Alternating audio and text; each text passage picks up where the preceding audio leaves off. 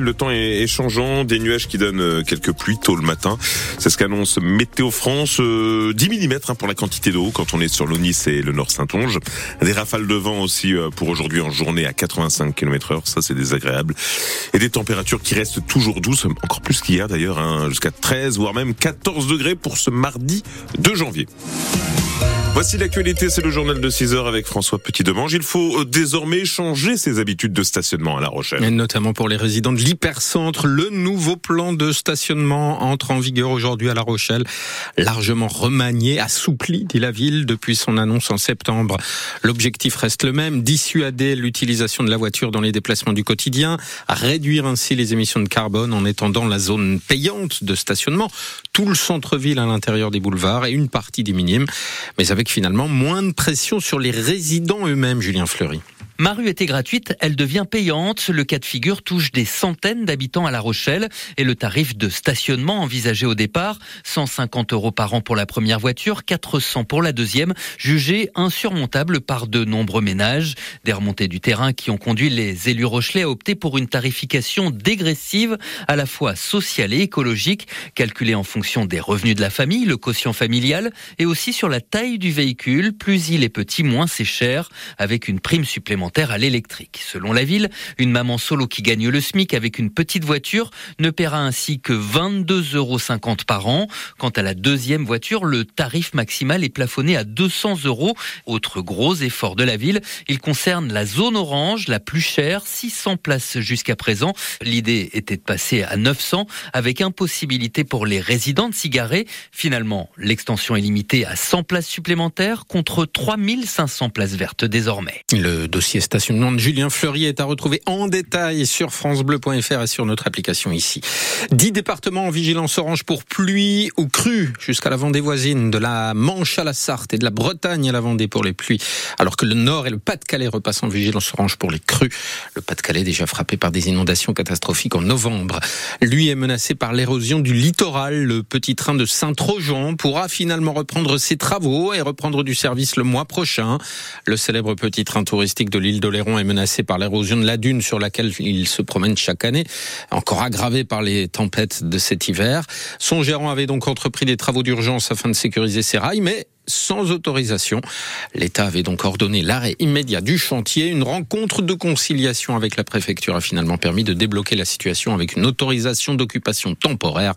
On ira sur place dans le prochain journal à 6h30. C'est une affaire de, de, viol sur personnes vulnérables qui attend depuis beaucoup trop longtemps. Là. Oui, au point que l'avocat Rochelet François Drajon a décidé d'assigner l'État français devant le tribunal de La Rochelle. C'est ce qu'on appelle une action en responsabilité de l'État. L'histoire dont s'indigne Maître Drajon est celle de cette femme de 35 ans à l'époque, handicapé mental, qui s'est défenestré à La Rochelle en 2009 pour échapper au viol répété de son compagnon, a-t-elle expliqué.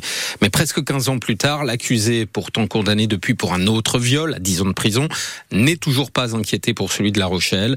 La justice a discriminé la plaignante en raison de son handicap mental, accuse Maître Drajon.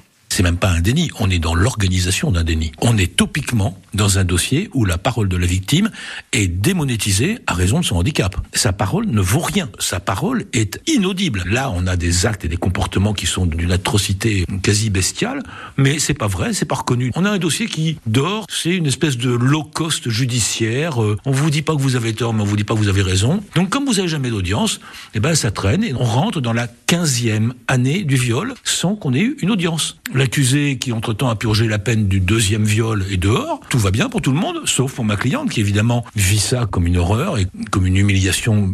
Chaque fois qu'elle parle, tout le monde semble sourire en pensant que ce qu'elle dit est faux. Comme maintenant j'en ai assez, je vais assigner l'État français devant le tribunal judiciaire de La Rochelle pour faire juger le dysfonctionnement de la justice française. Le procureur de La Rochelle rejette l'accusation de déni de justice évoquant, ce sont ces mots, un travail difficile et parfois long de découverte de la vérité et de rassemblement des preuves.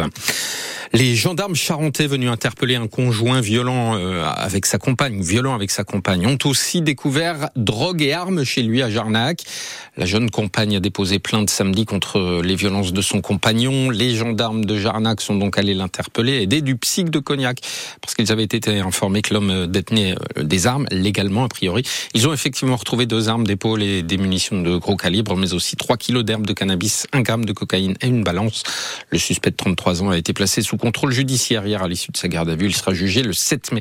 Un accident a fait un mort hier matin à Andilly, au nord de La Rochelle. Deux voitures se sont percutées un peu avant 10h30 sur la départementale 137, la route de Maran. Une femme âgée de 70 ans est décédée au volant. Elle habitait dans le secteur de Maran. Le conducteur de l'autre véhicule, âgé de 40 ans, a été légèrement blessé. Une vingtaine de pompiers et une équipe médicale du SMUR avec deux ambulances et un véhicule de désincarcération ont été mobilisés sur cet accident. Une quinzaine d'automobilistes ont mal commencé l'année en Charente-Maritime. Ils ont tout simplement perdu leur permis de conduire dans la nuit du réveillon du Nouvel An lors des contrôles routiers organisés par les gendarmes de Charente-Maritime. Les forces de l'ordre qui préfèrent saluer les très nombreux automobilistes sobres et responsables.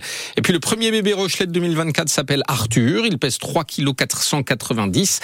Il est né à 1h12 du matin hier à la maternité Pernel Freddy de l'hôpital Saint-Louis. C'est le premier enfant de Maude, la maman, et Pierre, le papa. Côté Charente, c'est Félix, 3 kg 2, qui est né à 1h15, 3 minutes plus tard, au centre hospitalier d'Angoulême, où trois autres naissances ont suivi jusqu'en fin de matinée.